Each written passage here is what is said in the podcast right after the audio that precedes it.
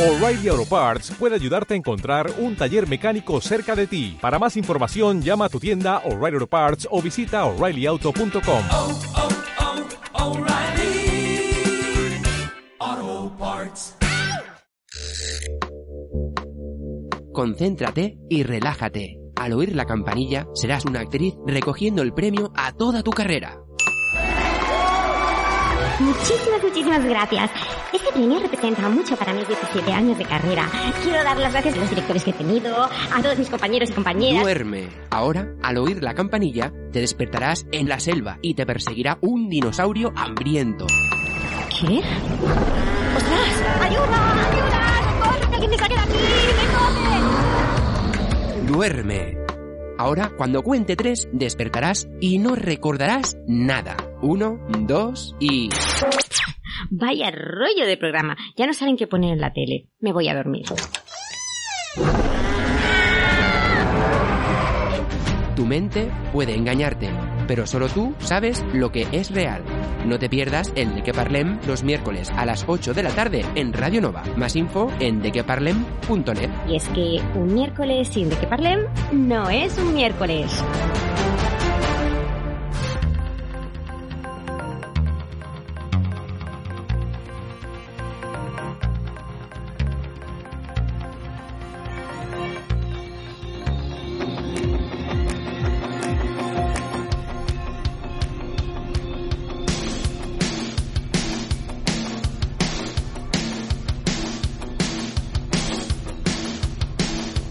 De qué parlem con Aitor Bernal en Radio Nova.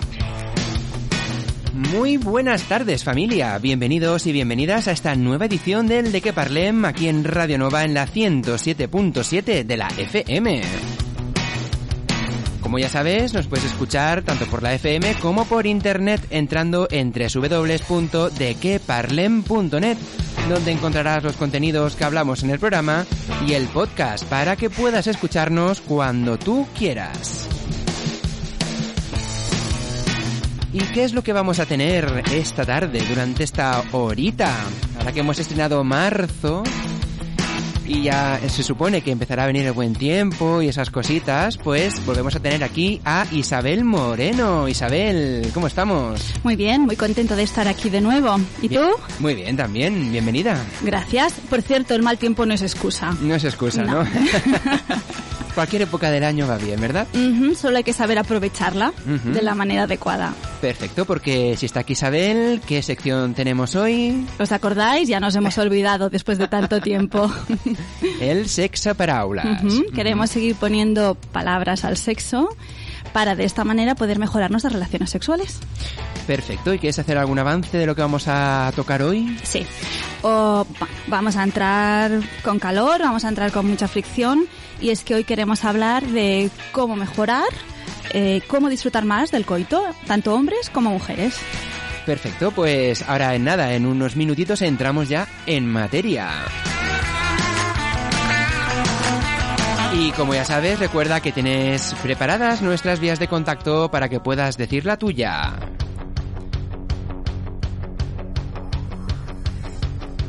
Déjate atrapar por la magia de la radio y por nuestras redes.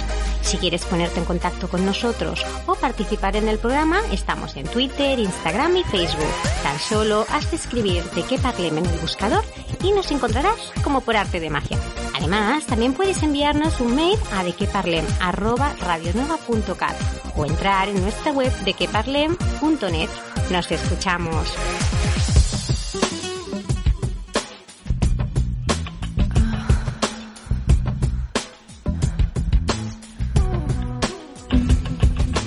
Dicho y hecho, entramos ya en el sexo para aulas. Isabel, vamos ya a poner palabras al sexo como bien dices y a entrar un poco en calor que falta nos hace a todos.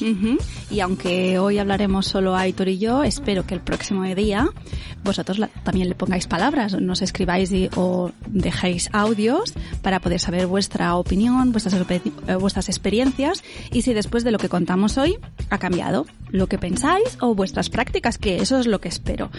Porque... mm, A ver, hay que tener claro que no estamos practicando bien el coito. Ya está, es que no lo hacemos mal. Lo hacemos mal. Lo hacemos mal, lo hacemos mal. ¿Y qué haremos bien en esta vida? no sé, pero el sexo lo hacemos muy mal. Después oyes a la gente, hombres y mujeres, diciendo ah, o que ha dolido, tanto hombres como mujeres, o que han sentido poco, o que no han sentido. ah, y muchas veces estas, estas, bueno, mm, estas sensaciones, Ujú. de hecho, son debidas a los mitos y a las falsas creencias.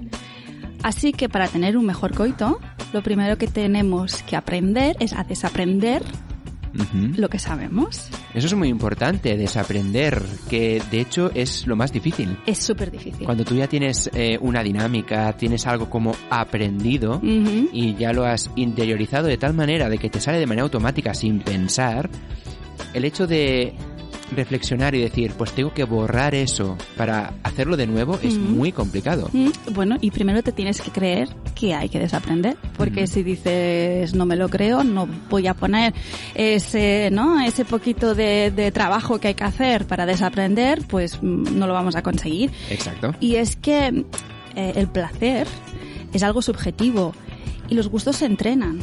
Y lo que pasa a nuestro alrededor, lo que socialmente nos enseñan o lo que socialmente vemos, nos condiciona a creer que cosas que nos gustan y que no nos gustan. ¿Y cuál es nuestro aprendi- aprendizaje del coito?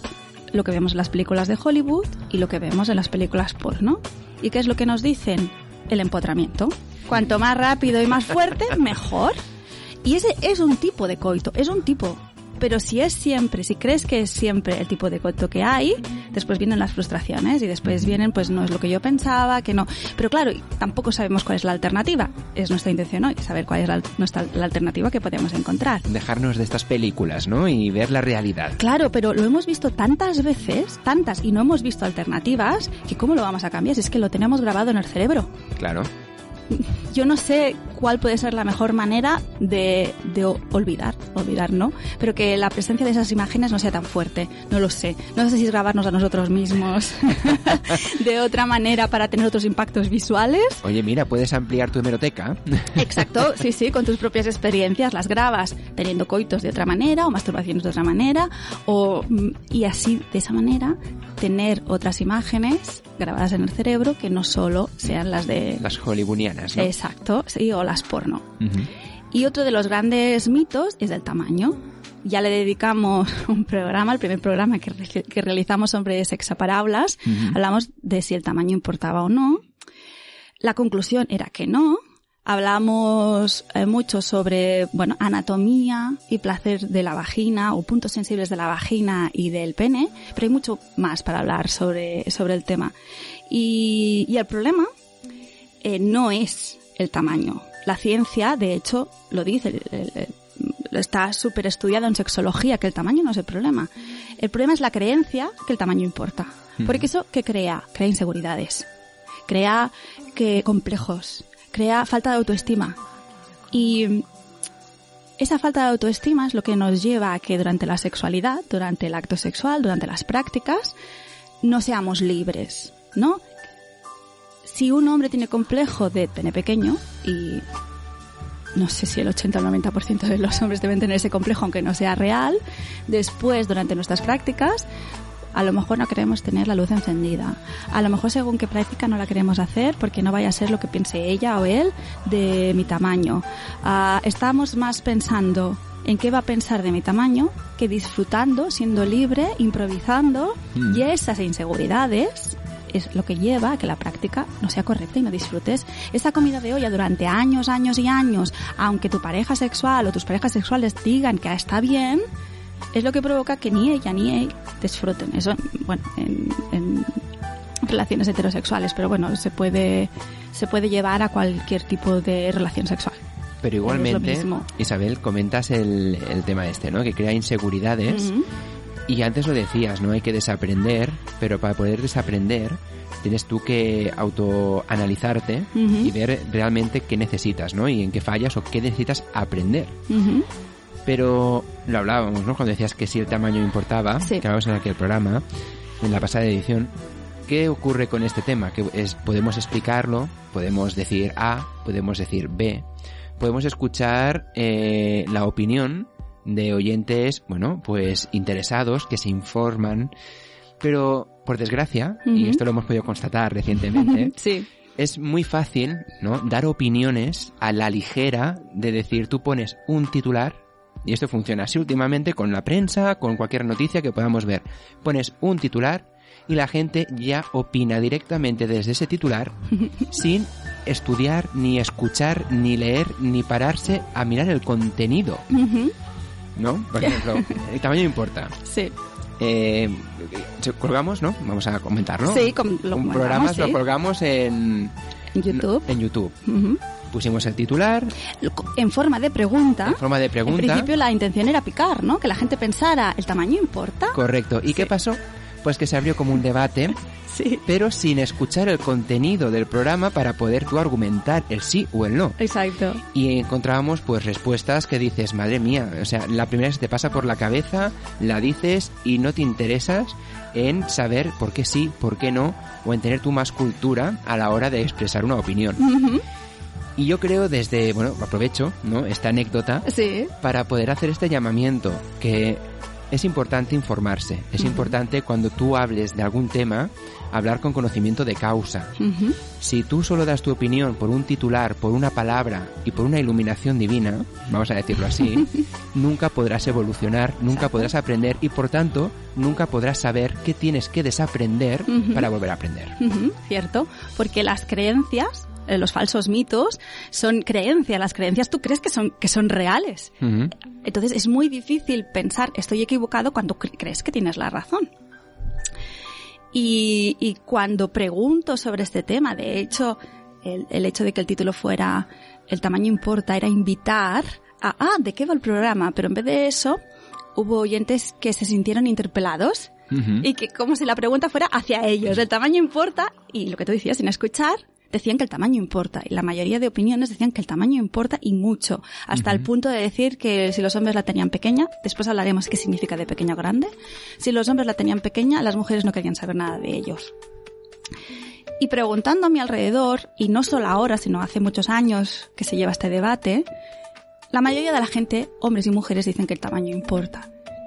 Entonces, si hemos tenido experiencias, como decíamos antes, en que ha habido poca sensibilidad, en que no ha habido placer, porque no se sentía nada. Hay mujeres que dicen que han tenido coito sin, sin sentir nada, hombres que dicen lo mismo. Si hemos tenido esas experiencias y la mayoría de las parejas lo han tenido, lo primero que piensas es o él la tiene muy pequeña o ella tiene la vagina demasiado ancha.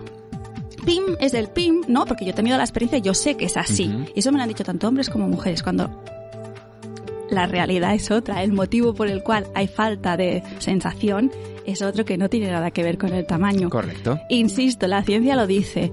Si un pene en erección tiene como mínimo 7 centímetros, el placer sexual no tiene nada que ver con el tamaño. Nada. Es saber utilizar la herramienta.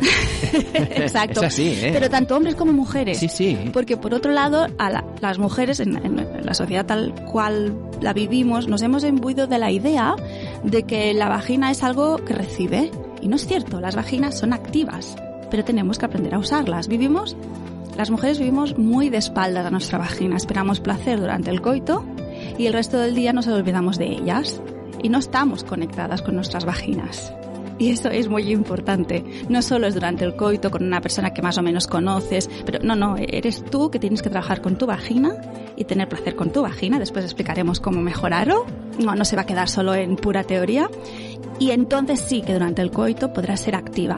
Y cuando digo activa no me refiero solo a mover las caderas, sino a las diferentes maneras de poder mover los músculos vaginales y conseguir que tu vagina sea como tú quieras que sea.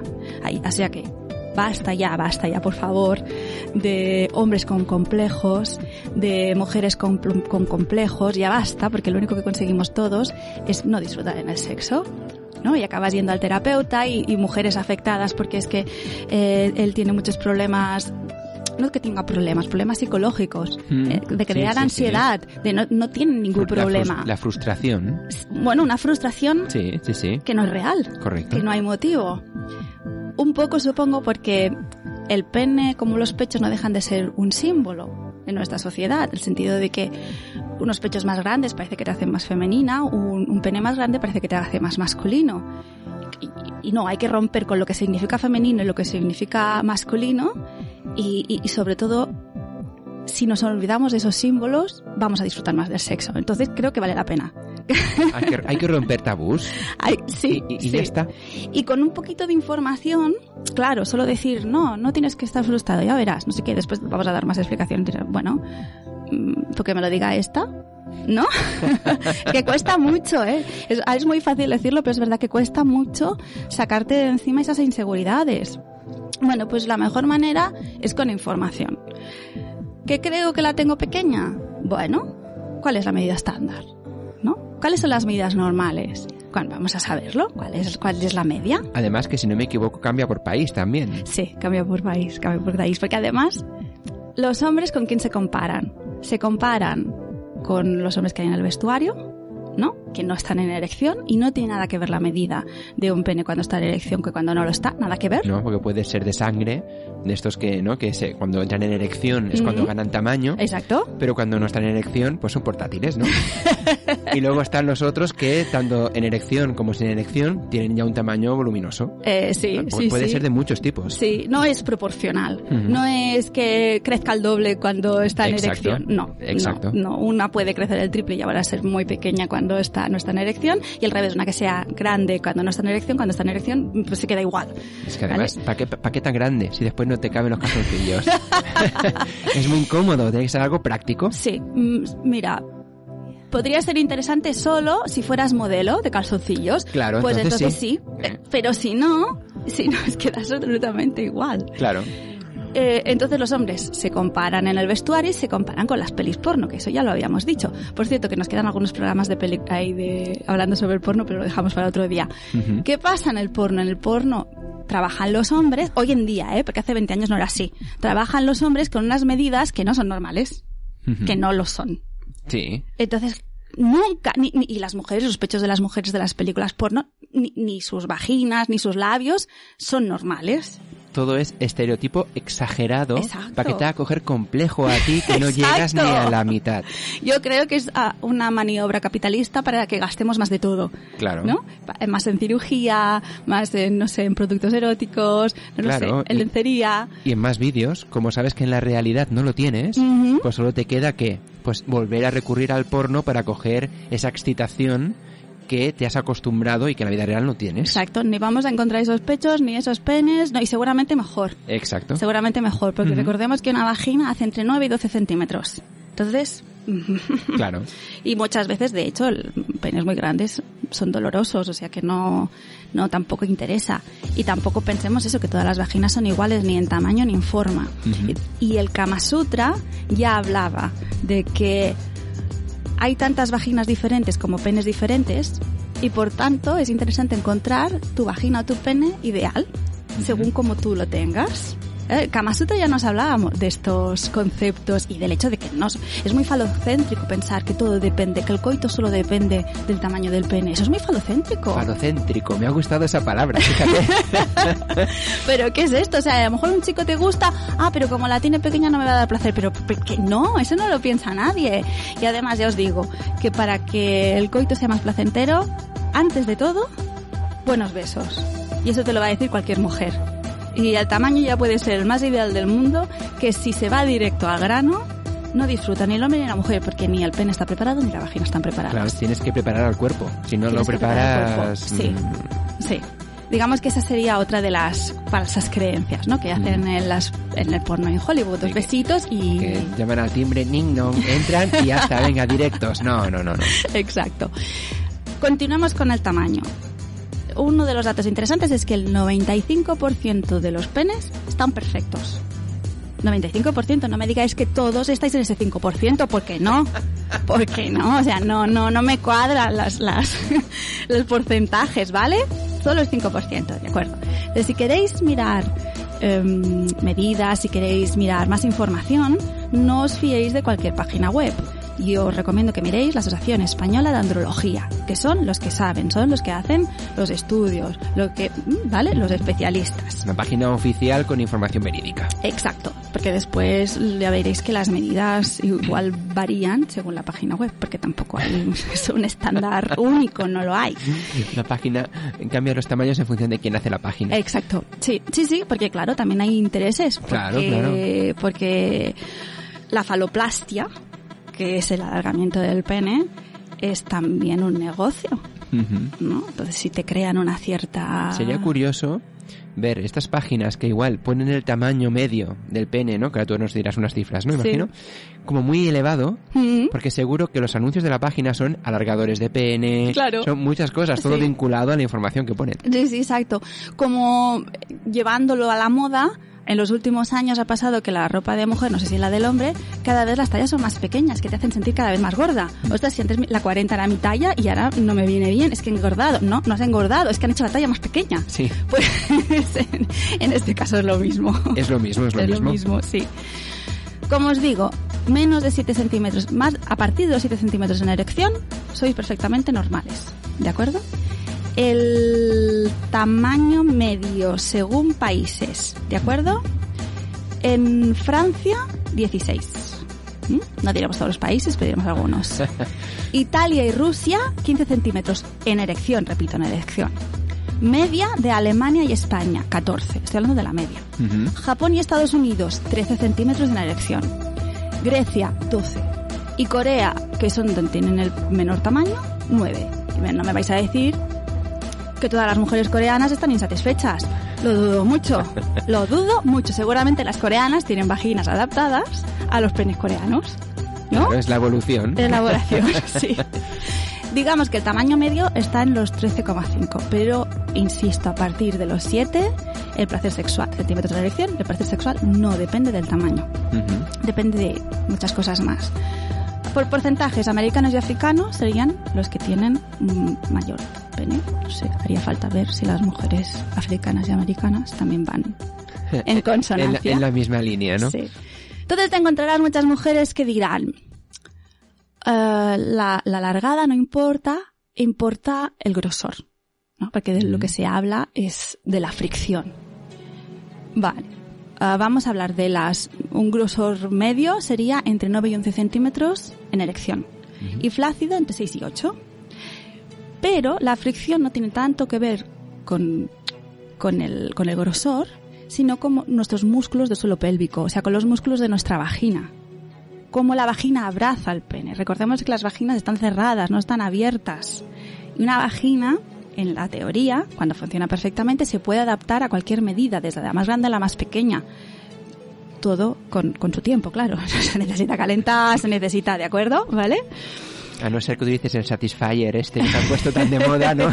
Sí. y vayas ampliando el tamaño. Eh, Exacto, sí, sí, comienzas con un dilatador más pequeño, el Satisfyer ya es otra cosa, porque lo que juegas con el clítoris y con, ya Sí, sí, no con sí. la penetración, pero que también es muy interesante, un día se lo dedicaremos a juguetes sexuales. Pues sigamos con lo de, con lo de la musculatura de la vagina. ¿Qué pasa? No es que haya vaginas que sean muy grandes. Y alguna, alguna vez lo he dicho que, que me encuentro con hombres o con mujeres que tienen ese miedo de decir, es que como ha tenido mucho sexo, la vagina se le ha dilatado. Eso es una grandísima tontería. ¿Vale? Incluso hay hombres que lo utilizan así como, como despectivo, es que, es que la tiene muy grande. No se trata de eso. No nos han enseñado a las mujeres a, a conocer y mover nuestra musculatura pélvica, la musculatura de la vagina, no nos han enseñado. ¿Qué pasa? Pues que hay mujeres que su vagina está dura, hay mujeres que tienen una vagina, musculaturas flexibles y otras pues que, bueno que no ya no tienen fuerza porque no la han practicado nunca o porque ya han pasado por embarazos o porque y, y, y su- sus músculos no son fuertes no se dilatan no, porque no están fuertes porque no están trabajados Claro, como cualquier musculatura. Exacto, sí, sí, sí. Si nunca nos han dicho que tenemos que moverla, pues a medida que van pasando los años, aquella musculatura es más flácida. ¿Cómo podemos saberlo? Por ejemplo, utilizando un huevo de obsidiana. Sí, después hablaremos del huevo de obsidiana. Si utilizamos un huevo de obsidiana, lo ponemos en la vagina, caminamos y resulta que se cae, no tenemos un buen tono muscular en la vagina. Y eso sí, se debe trabajar. A ver, no, no hay nada que tenga que ser obligatorio, pero digamos que si nuestro objetivo es mejorar nuestro placer sexual, Mm. moviendo la vagina en nuestros ratos libres, en nuestra casa con tranquilidad y conseguiremos más placer durante, durante el coito. Y nos podremos adaptar al tipo de, de penes diferentes. Mira, porque estamos en marzo, pero sería un buen propósito de año hacer Mm. ejercicio vaginal. Exacto, sí, sí, sí, todo el año está bien, ¿eh? Y de hecho es un... ¿Cómo dice? Un gimnasio, ¿no? Claro, claro, Un sí, sí, es como para- gimnasio. sí, dur- durante todo el año, durante toda la vida y que se recomienda también a los hombres. Los hombres si aprenden a mover su suelo pélvico, su musculatura, también controlarán mejor sus órganos sexuales. Mm. Porque muchas veces esperan, van, van por libre. Nosotros nos pensamos que van por libre y esperas y deseas que la relación sexual vaya bien, pero no lo sabes porque no sabes ese día cómo se va a comportar. ¿Cómo la voy a tener? Mm, ¿La voy a tener muy dura, me va a doler? ¿La voy a tener muy flácida y no voy a sentir? ¿O un hombre se puede, mm, eh, puede pensar, eh, hoy voy a llegar muy pronto, voy a llegar muy tarde, voy a conseguir que se ponga erecta o no? Pues todos esos miedos a priori que tenemos antes de, de una relación sexual, con una persona desconocida, por ejemplo, Sí, o con tu sí. pareja, se acaban y se rompen cuando ya hemos practicado solos. Cuando ya hemos practicado solos, sabemos dónde podemos llegar y sabemos lo que queremos y sabemos qué sitio de la vagina nos gusta más o qué punto del pene nos gusta más o de qué forma o de, o de qué posición. Es el autoconocimiento a uno mismo. Sí. Tienes que conocer tu cuerpo para poder disfrutar de él. Sí. Si no te conoces a ti mismo, difícilmente podrás hacer disfrutar a los demás o disfrutar. Ujú. Y yo ya sabes que siempre insisto en que el autoconocimiento se basa primero en que te den la información. Exacto. Porque que yo desde pequeña escucho, es que te tienes que conocer a ti mismo, pero si no sabes cómo, si la creencia es que la vagina es un receptor Claro. que no se mueve. ¿a quién se le va a ocurrir mover los, la- los diferentes músculos de la vagina? A nadie. Pero para eso estamos nosotros en el Sexapalabras. Exacto. para dar este tipo de información que normalmente pues no tenemos. Bueno, eso esperamos y que, bueno, con el debate surjan nuevas ideas y, y los oyentes nos hagan feedback y nos digan Ujú. ideas que a lo mejor hoy no han salido. Ujú. Pues continuamos hablando de la fricción. ¿Qué pasa las veces que un hombre o una mujer dice "Ah, ha habido penetración y no he sentido nada o he sentido poco, ¿no? O ah, incluso aquellas experiencias en que ella dice penétrame y él piensa, pero si ya estoy dentro, ¿sabes? Eso puede ser muy frustrante. Muy Y cho- te deja ahí la cicatriz ya y Oh, ya claro. no hay manera de quitársela. No, no, y a partir de aquí las inseguridades, y a partir de aquí mil cosas. Mm, bueno, que tiquitichi, ¿de acuerdo? Eso tiene explicación, no pasa nada, no pasa nada. Una de las primeras explicaciones podría ser, como hemos dicho antes, que, que bueno, o que ella esté muy excitada y se haya dilatado mucho y, vale, si sabes hacer un movimiento muscular, cierras la vagina y lo notarás, ningún problema. Puede ser que no tengas la vagina entrenada y que por tanto tus músculos no, no tengan fuerza. Bueno, pues a partir de ahí empiezas a practicar. El gimnasio. Cuando empiezas el gimnasio necesitarás un tiempo, pero empiezas a tonificar. Y puede ser que, así como hay veces que se dice que la falta de lubricación provoca dolor, otras veces hay mucha lubricación en la vagina. Y pasa como los aceites de la piel, que si tienes mucho aceite se pierde sensibilidad. No notas ni la piel. Exacto, se pierde sensibilidad. Entonces, si una mujer está muy mojada, puede ser que no sienta la fricción, porque claro, eso ah, es lo que Claro, ayuda, sí, ¿no? sí, a que sí, sea suave, pues es tan suave que no te enteras. Demasiado. Eh, Sí, sí, pero ningún problema. Eso con una toalla pues se puede recoger la, Mm. em, lo que sobre y, y ya está, y no hay más problema, pero es muy importante saberlo para que no surjan las ideas de es que es que yo tengo pequeña. Exacto. Sí, ¿verdad? Mm. Y bueno, ¿y qué hacer si es demasiado grande, por ejemplo? Y duele, y duele la vagina. Pues Y no tienes esa lubricación que hemos comentado ahora. Exacto, no tiene esa lubricación, exacto. O es una mujer que le gusta más la primer tercio de la vagina que después y no quiere que la penetración sea profunda. Eso hay posturas que ayudan a que las, la- el coito sea más profundo o menos profundo, pero también se puede utilizar un anillo en, en el pene para que la profundidad sea la que tú quieras. Para no tener que ir controlando eso de, ay, voy controlando para no hacer daño, ¿no? Y que no pase de, yo que sé, de la mitad. Pues coges un anillo, sabéis que, sabéis que hay anillos para pene, Ujú. utiliza uno que te vaya bien ¿no? Sí, que no te lo vayas a estrangular tampoco. Exacto, no te, no te, si no te estrangule, si ¿no? nos vemos, ahí como, vemos como una butifarra, ¿no? Vemos el pene ahí estrangulado por la mitad que parece una morcilla eso. Sí, no es necesario llegar a este punto y no lo utilices más de media hora porque, por ejemplo, el anillo puede servir para personas que eyaculan antes de lo que quieren. Es- puede ser un buen truco. Al poner un anillo evitas que la sangre se salga del pene y si tienes suficiente sangre en el pene, pues la erección continúa. Pero sobre todo más de media hora no, porque si no acabarás como lo que tú Can- dices. cangrenao. Cangrenao, sí. Puedes utilizar un anillo, se puede utilizar una toalla, eh, lo que se te ocurra para no pasar de ese tope. O bien, en el caso de tener un pene muy grande, puedes jugar previamente con dildos que sean más pequeños. O sea, estamos ayudando a la vagina que vaya dilatando poco a poco. No, porque no se trata de ¡pum! ya, ¿sabes? No. De golpe, ahí va. No, no. No, no. Si primero juegas con dildos más pequeños, le das tiempo a la vagina que se vaya dilatando, que es un músculo, pero a ver, no sé. no es un músculo infinito tampoco, ¿no? Necesita su tiempo. ¿A qué nos lleva, aparte de estas, frasas, cre- estas falsas creencias, eh, que nos lleva a esta frustración, esta inseguridad, a no disfrutar del sexo, pues nos lleva a hacer operaciones que no son necesarias, como decíamos antes, la faloplastia. Se habla mucho, yo creo que cuando se habla de operaciones de estética, siempre se hablan de los pechos. Mm. Hace un tiempo que se empezó a hablar de las operaciones en que a las mujeres piden que los labios vaginales sean más pequeños, lo cual es también un desastre, porque puedes perder sensibilidad.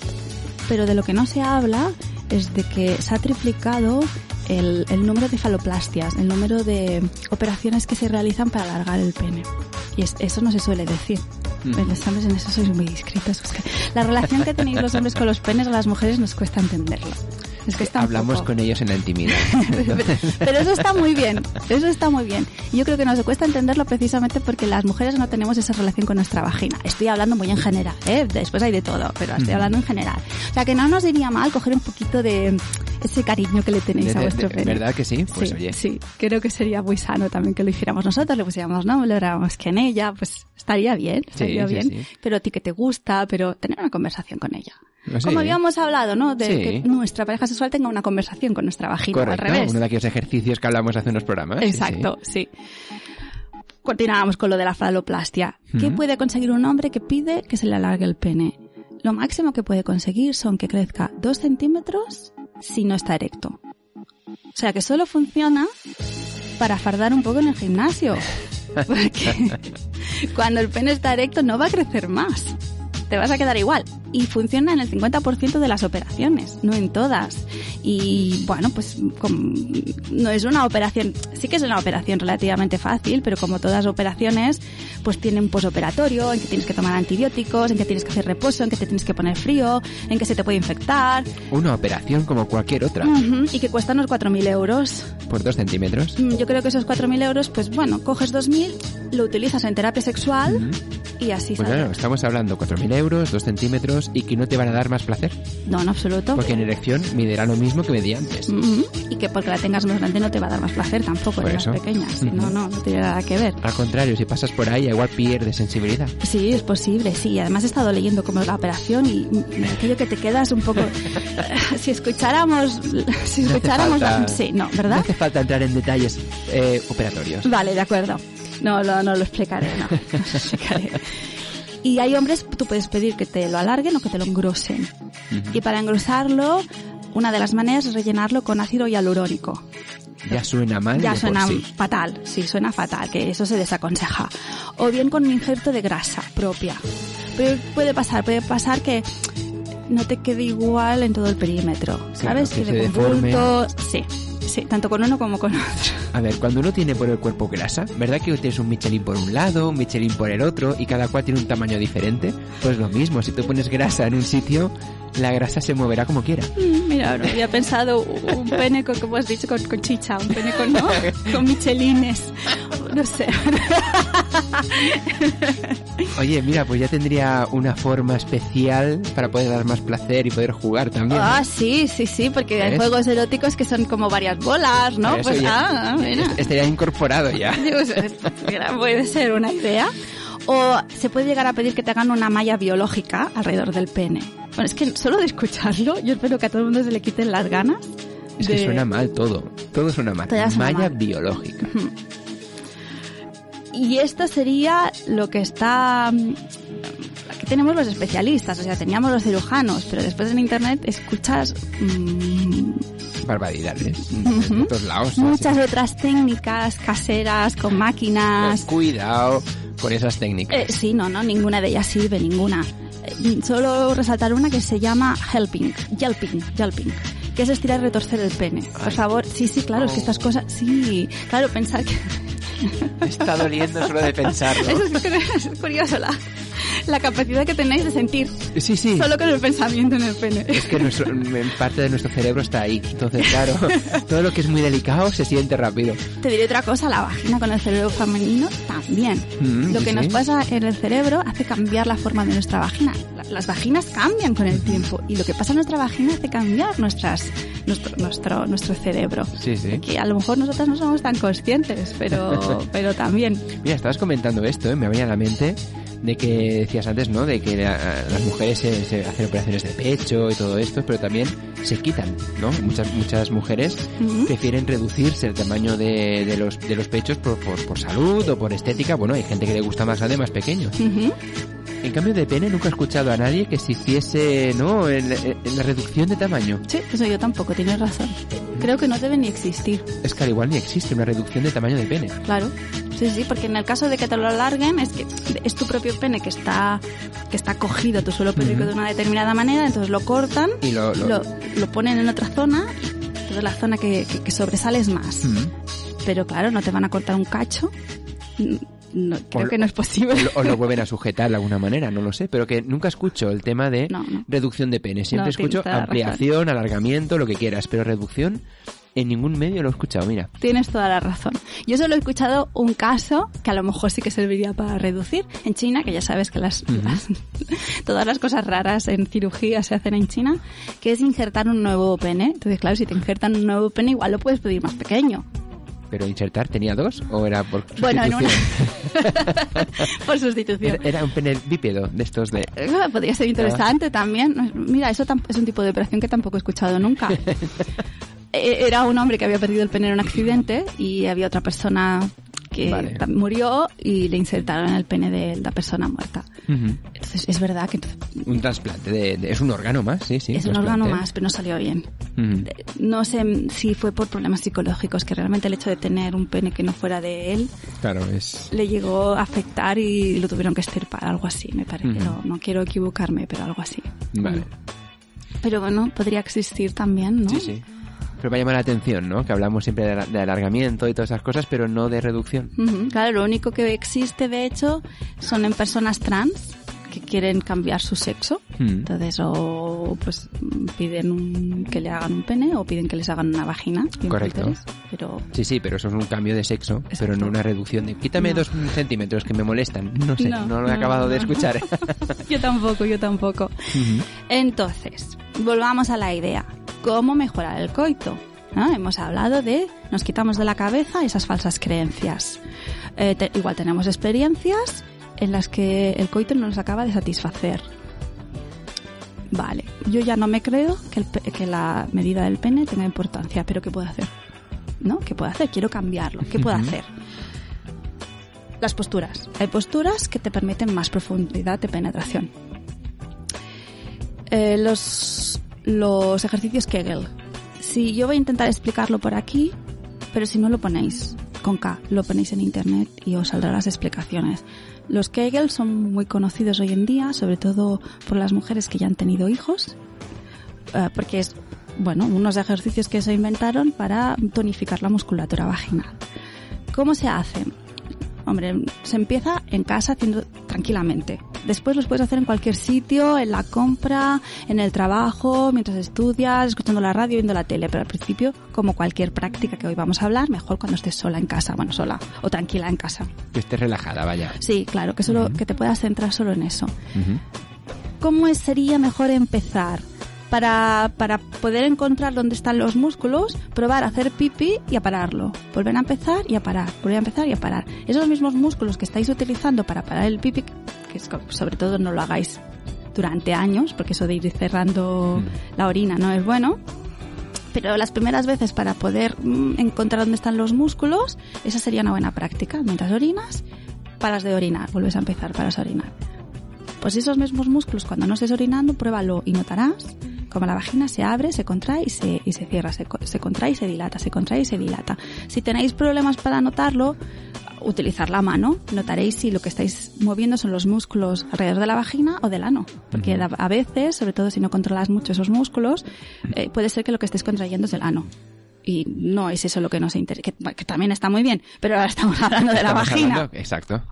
Otra manera de tonificar, y los que una vez los controlas, eso lo puedes hacer en cualquier sitio. Otra manera serían con las bolas chinas. Eso también lo hemos oído todos Ujú. en algún momento, ¿no? Ponerse bolas chinas para que la musculatura pélvica se acostumbre a tener un peso y al tener el peso, la vagina debe, debe contraer. Lo único que le encuentro a las bolas chinas es que suelen ser de plástico. Entonces, mejor utilizar un material que sea noble, como la obsidiana, como una piedra, ¿no? Que, que no un plástico que lo estás poniendo en... val- Vale que normalmente los juguetes son de plástico. Los juguetes eróticos son de plástico, ¿no? Los dildos son de plástico. Pero no estás tanto rato con un dildo como con una bola china. Bueno, no lo sé lo que hace cada una en su casa. Pero en principio no pasas horas y horas con el dildo, que además se le acaba la pila. Entonces yo prefiero la obsidiana, la- el huevo de obsidiana, que incluso hay talleres que te enseñan a utilizarlo. Ah, el huevo de obsidiana son pequeñitos, bueno, hay diversos tamaños, pero en realidad en general son pequeñitos. Aconsejo los que tienen un agujero en medio, porque así puedes poner hilo dental y que después te ayude a quitarlo si es que tienes algún problema para, para, para sacarlo Para poder de la vagina. después. Sí, y si no, no pasa nada y acaba saliendo él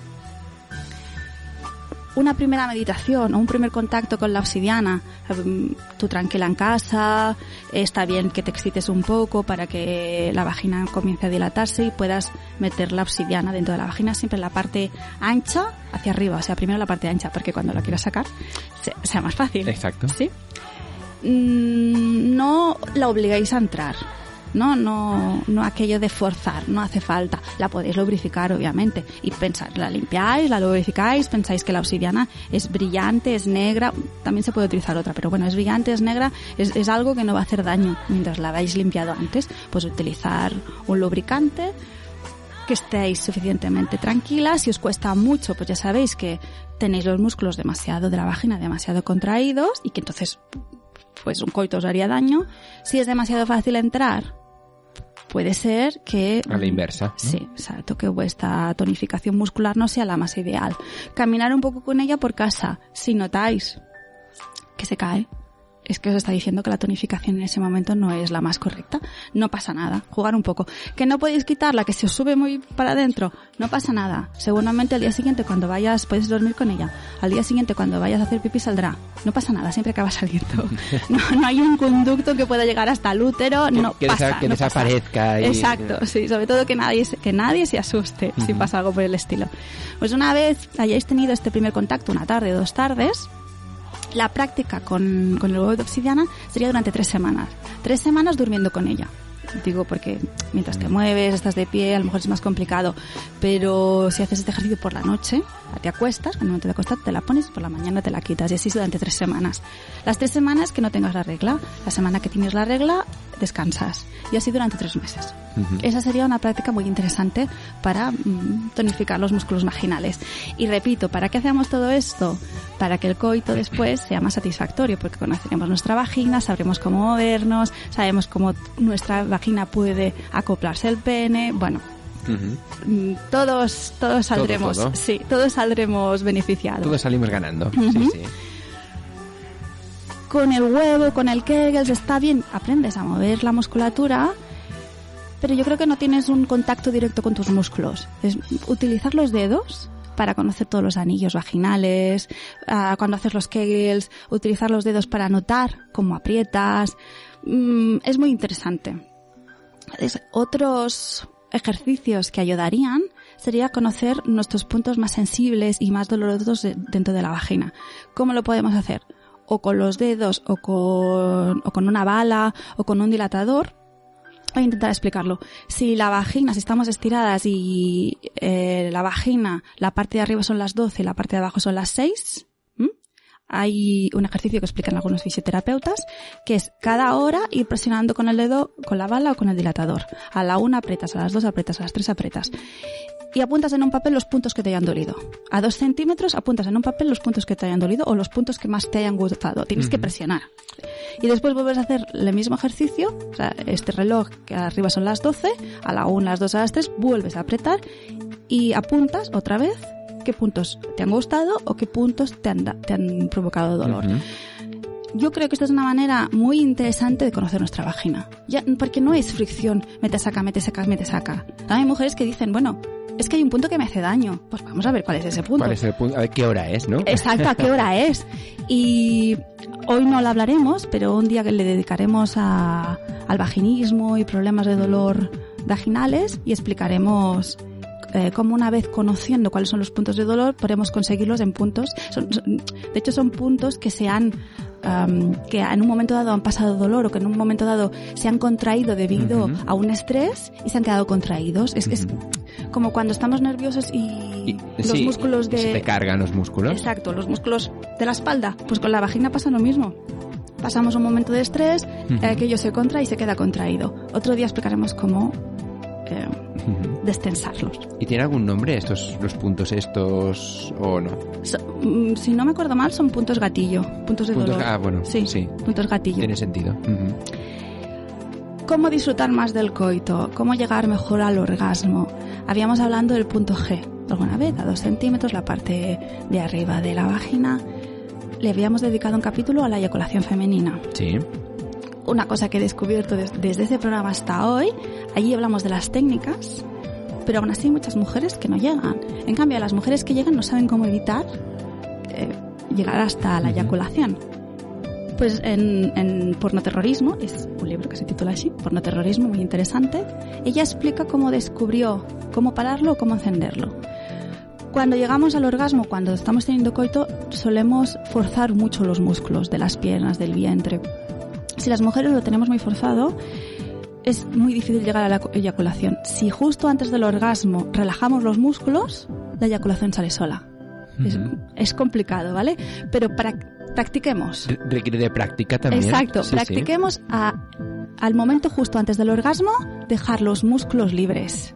Y veréis que es mucho más sencillo llegar a la eyaculación. Será una sensación muy parecida a tener pipi. Si tenéis la sensación durante el coito que tenéis pipi, guay. Eso está bien, relajaos. relajaos, significa que vuestra eyaculación está en camino. ¿Qué más? No sé si habéis oído hablar de sangrado libre Mm. que dice, de hecho el sangrado libre, lo que dice es que podemos mover nuestra vagina para retener la regla, igual que movemos nuestros músculos para hacer para orinar cuando queremos, pues lo mismo podemos hacer con la regla. Dentro de eso no es fácil, requiere que en tu casa con tranquilidad lo practiques. Ahora no nos da tiempo de explicarlo cómo, cómo se podría cómo se podría aprender. Una de las maneras es, cono- es escucharte. O sea, no llevar ni tampones ni llevar em, la copa, porque si no, no notas. Pero la primera de las reglas sería escucharte, notar cómo desde el útero empieza sale el sangrado, porque no sangramos todo el rato las mujeres, se sangra en momentos puntuales. Si te, si primero te escuchas, notarás el momento en que baja, el momento en que sale del útero. Y una vez aprendas a escucharte, sabrás cerrar los músculos de la vagina durante un rato hasta que tú decidas ir al lavabo. Y a partir de aquí, siguiendo con práctica y supongo que yendo a talleres y no debe ser fácil, pero sobre todo la práctica tiene que empezar en casa con tranquilidad, se puede llegar no solo a mover los músculos de la vagina, sino a moverlos por separado. Dicen que hay hasta 12 anillos. En Tailandia, por ejemplo, es uno de los países que madres a hijas enseñan a mover los 12 anillos de la vagina de manera diferente. Y entonces puedes decidir solo apretar el músculo que está más cerca del útero, solo apretar el del medio, solo apretar Por niveles, ¿no? Es- Exacto. Y tú imagínate durante el coito que una mujer sea suficientemente consciente cómo va a decidir qué punto aprieta Porque sabe que ese punto será el que le dará más placer a ella y a su compañero. Claro. Imagínate ese nivel de control. Es algo que no nos han Yo es que lo encuentro No, no, fascinante. sí, sí. Es algo que no nos habían explicado nunca. Siempre que sí, no, que si los hombres no, la parte activa, que si las mujeres la parte receptiva. Nada de eso. Nada. Es que cuesta mucho hablar de estos temas, ¿no? Y no, no hay no hay conocimiento, pero no se comparte, porque a veces compartirlo es como, ¿no? Es otro tabú más. Exacto. No quiero hablar. Hacías la reflexión del sangrado libre, y justo lo hablábamos antes de empezar el programa, de que tú lo has dicho, ¿no? Ir practicando en casa, ¿no? Quitándote la copa, etcétera. Pero se ha puesto de moda, cada vez se habla más del sangrado libre, de muchas youtubers o instagramers o estos, estas influencers, vamos a llamarlas así, Sí. de que se han dedicado a, a grabar que van pues en el metro, que van, eh, se sientan, bueno, pues van por varios sitios intentando hacerlo del sangrado libre de aguantar. Y obviamente no, ni han hecho los ejercicios que, que tú comentas, ni han practicado en casa, porque lo que hacen es, van al metro, hacen la opción del sangrado libre, se levantan y está todo pues lleno de, de, de sangre sangre? donde se han sentado. Y lo graban y se pone, ay pues mira, no ha funcionado. Bueno, otra vez será. Y así van haciendo pues un montón de vídeos. Lo digo porque está bien hacerlo, ¿no? En sangrado libre, pero hacerlo bajo situaciones controladas, en casa y sobre todo por favor con higiene. Porque esta chica que va por el metro, que va por aquí, que va por allí, se va sentando por todos sitios, hay que tener muy en cuenta la higiene. Y a veces pasa en estos temas que ves un Instagramer o ves un youtuber que lo hace y ya todo el mundo tiene que hacerlo porque lo hace esa persona.